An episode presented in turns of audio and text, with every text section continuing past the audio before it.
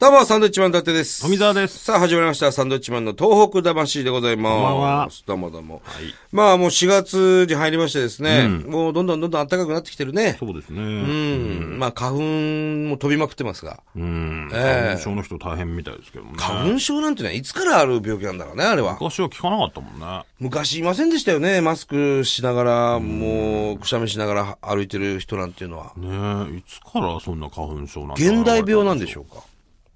30年以上前はなかったんですって、花粉症っていう言葉。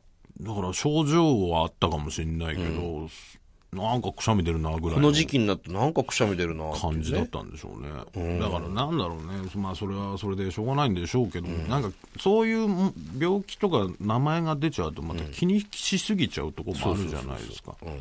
なんだろうな、涙出んなぐらいに思っとけば、そうだよな。花粉症なんですよ。でなんかこの時期になるとなんか花粉症の方が偉いみたいなね。どういうこと風潮があるじゃないですか。そんなことあります？花粉症じゃないやつはバカだみたいな。え そんなことは、羨ましいよ、花粉症じゃない人。ちょっとねそういう根本的なとこから見直していきたいな日本、日本。えーそういうラジオにしていきたいなあとあ、大きく出ましたね。ええ思って10ます分で足りますそれ。足りないですね足りないですどれぐらい欲しいですかやっぱり？12分は欲しいですよね2分かい2分ぐらいやったらもらえるかもしれないと思う。ちゃんと言えば。まあでもこれからほら、桜が桜の季節ですね。咲きますからねまあ、東北はもうちょっと先になるのかもしれませんが、まあね、東京なんかはもうすでに開花してますおよ。花見なんか行きます、お花見はね、僕は毎年、まあ去年、一昨年と、えー靖国神社のね、お花見行きましたよ。あ行きました、うん。お、お相撲さんがね、あの、やるんですよ、お相撲を。え？靖国神社の脇に土俵があってね、そこにいっぱいお客さんが入って、あの、相撲をするんですよ。桜が咲く中。桜が咲く中。それがまたかっこいいですね。あ何相撲って言ったっけな？桜相撲。桜相撲じゃないですね。なんでしょうね。なんかあるそんですよ。やるんだよ、それね。まあなんですか、僕ら酒飲めませんからね、あんまりその、飲んでどんちゃんみたいなのは、まあまあ特にねないけどね。ないけどもね。僕もなんかゆっくりと時間があれば、その、目黒川の、えー川沿いをね、えー親子で、桜綺麗だね、なんて言いながら、言いながら。いや、声が全然聞こえないんですけど。大丈夫ですか、チューニング。えー大丈夫です。今喋りながらそんなに大した思い出もねえなって。いや、じゃあ言うなよ。フェードアウトしていこうかなやとめてくれよ、お前。俺目の前にいるんだからそうで。すか。まあ、桜は綺麗ですわ。そうですね。あの、まあ、宮城で言うとですね、えー一目千本桜という桜が有名でね、えー大河原から柴田のあたりにね、ねえー8キロにも及ぶ桜並木が、なんですか、あれ、一目、パッと見たらもう1000本ぐらい桜あるみたいなことで、そうそうそう見えますよということえーついた名前なんでしょうけどもね。そうですねえあとはね、そうですね、あの、すげえなと思った桜はね、まあ、福島県の三春にあります滝桜っていうね、日本三大桜の一つで数えられるんですけど、ー日本三大桜っていうの？があるんですよ。あとその中の一つで、福島にある三春の滝桜っていう。二つは何あと二つはね、えー知らねえ！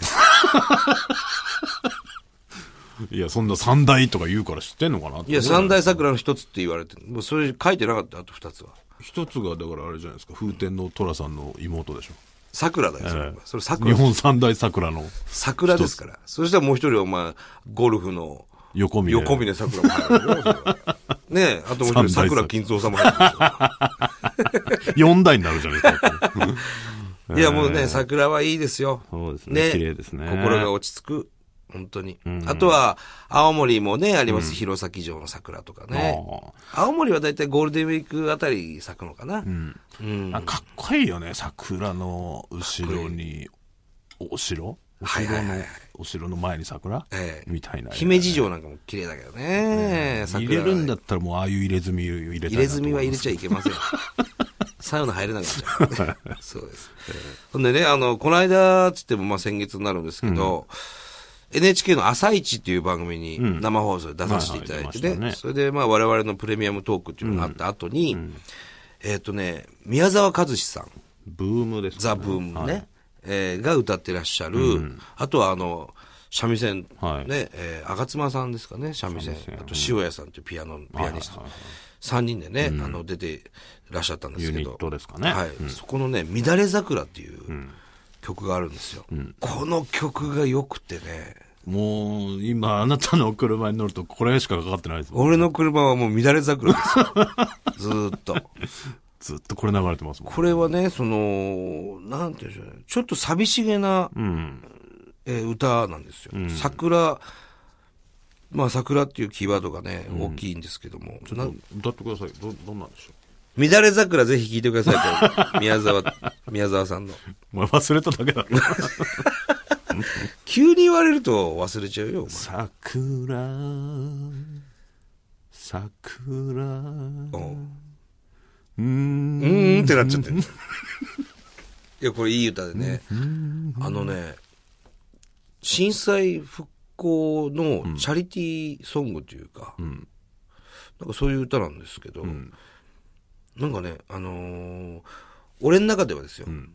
まあ、あの歌ってらっしゃる方々作った3人のね、方も言ってましたけど、3月、あの当時2011年3月の桜をイメージして作ったあの年の桜。うん。で、3月11日に震災があって、はい。まあ4月ぐらいにね、桜は咲くのかって言われてた中、東北でも桜は咲いたんですよ。で、それは、それで俺らもなんか桜って咲くんだな、どんな状況でもっていうところあったじゃない。はいその時の桜をイメージして作ってる歌なんだけど、なんかね、俺の中ではずっとこう何個も何回も聞いててね、その寒かろうだとか、暗くて怖かろうとかね、いろいろそういう歌詞があるんだけど、その震災があって、えーまあ津波が来て、真っ暗になったわけですよね、東北の沿岸部は。停電でね。停電で。そんな中、その一晩中、その海水に使って、助けを求めてた方っていうのはたくさんいるわけですよ。はい。その人たちの歌のような気がするんですよ。まあそういう、もしかしたら思いもあって書いてるのかもしれないですよね。そうそうそう。なんか、まあ桜自自体もその海水に使った桜もたくさんあったと思うんだけども、なんか人、人をね、桜と見立てて歌ってるような曲のような気がするんだよね。うんまあ非常に深い歌なんでね、名曲いずれものすごい残る桜の歌ってまあ名曲いっぱいあるけども、その中の一つになるんじゃないですかね。ぜひちょっとね、聞いてほしいですね。乱れ桜、はいえ。ーこれぜひ聴いていただきたいなと思います。はいフォーデイズをご存知ですか？私たちは人の細胞の中にある栄養素核酸の研究を続けている会社です。初めはあまり知られていなかった核酸ですが最近ではタンパク質脂質糖質ビタミンミネラル食物繊維に続く第7の栄養素ではないかと注目されています。フォーデイズは年間430万本の核酸ドリンクを生産。これからも活動の輪を少しずつ広げ核酸の素晴らしさを一人でも多くの人に伝えていきたいと思っています核酸は栄養ですいいものはいいのですあなたもぜひ覚えてください核酸栄養のリーディングカンパニーさあ、メールが来てますね。行きましょう。はい。えー、っとですね。サンドさんが、この2年頑張ってこられた東北魂義援金の詳細を、富澤さんのブログで拝見しました。あ、書きましたね。はい。僕もずいぶん前に書いてるんですけどね。本当に本当にありがとうございます。一度お礼の言葉を言いたくて、この機会にメールを送らせていただきます。まだ復興途中の私たちです。サンドさんはじめ東北に協力していただいている方々には十分なお礼ができません。せめてラジオネームで笑っていただければ幸いです。ということで、ラジオネーム、セロテープ渡辺。採用されたきゃ、貼っちゃうよっていう。くだらないですね。なんでしょうか？なんでしょう、44歳の方。いい年ですよ。ねセロテープ渡辺。えこのセロテープ渡辺って芸人になりいそうですね、これねー、。ね面白いね。うーん、そうですね。まあまあね、本当皆さんのおかげですから、本当にありがとうございますということですよ。僕らは届けに行ってるだけですからね。そうですね。はい。まあでも本当に信用してくれてね、僕らに、えー預けていただいて、託してくれた方が全国にたくさんの方がはいいらっしゃいますね。それを僕らはちゃんと届けましたという報告はしなくちゃいけませんので、そうですね。また近々ですね、えーこの間宮城県の村井さんに、えー何百万かね、えー渡したんですね。なんで、は岩手ですかね。岩手県に。行ければいいなとはい。思っております、ね。で、この我々の東北魂現金っていうのはですね、えーちょっと前に、ん。あの、何にちゃんと使おうかというので、ん。あの、話し合った結果、ん。えーその震災により、ん。その、震、えーなんていうの、あれは、震災孤児だとか、震災維持と言われる、要するにご両親が亡くなった子供たち、はい子供たちが残ったか家庭がね、結構あるんですよ。うん。その子供たちのためになんか使えないかということで、んえー使っております。んこれね、新たにそうしようと思ったんだよね。はい。うん。なんで、それを理解していただければなと思います。詳しくはあの3月11日の僕のブログ見ていただければ、あそうだね詳細書いてあります書いてますね。ええはい。さあ、えーもう一枚いきましょうか。はい。えー、サンドイッチマンさん、初めてラジオにメールします。はい。33歳、えー静岡に住む拓郎と申します。まあ、この方ね、あの、サンドウィッチマンさんって書いてあるんですあ、本当だ。サンドウィッチマンです。すが抜けておりますよ。そうですね。気をつけてくださいね。えー私は震災の時、茨城に住んでいました。でもその後怖くて仕事を変え、今はですね、嫁の実家である静岡県に6歳の子供と嫁といます。静岡か、あー茨城から出た、えー茨城から僕たちが出たのは、原発の問題ももちろんありますが、震災で家族の大切さを再度確認したからです。ん再度認識したからです。はい家族は一緒にいなきゃいけない。うん。静岡県もリスクがあります。そうですよね。でも僕は、えー東南海地震の時に言い訳をしない生き方をしようと思います。うん。ところで、原発という電気の生産地を東北に押し付けて、消費者が東京であることはどう思いますか？消費地がね。あ、消費地。ね、東京であることはどう思いますか？納得できますか？私は電気関係の仕事をしていて、忘れられず、退職のきっかけとなった言葉があります。サンドさんならもしかしたら分かってくれるかなと思いました。東京の真ん中に原発作ったら？っていうふうに書いてますけど、電気を使う人と作る人が違うのはリスクから逃げる都会人のバカさ加減を表していると思います。もし六本木に原発があったらもっと反対するのではないでしょうか。みんな勝手です。原発で仕事をしている人がどれだけ法外な給料をもらっているか知ってますか？それはなぜもらえるのですか？命と引き換えにですか？っていう。うん。なかなか重いメールですね、これは。ねうん。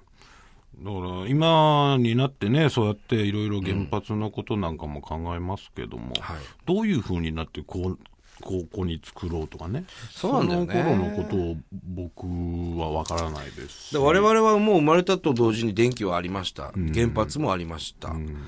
で、正直、えー僕は原発の近くに住んでたこともあります。宮城県の女川原子力発電所っていうのがあるんですけども、東北電力がね、えーその近くの石巻ってとこ住んでたんで、よく女川にも遊びに行きましたし、原発の近くに大きな公園もあるんでね、そこにもよく家族でお弁当持って行ったりしてたんです。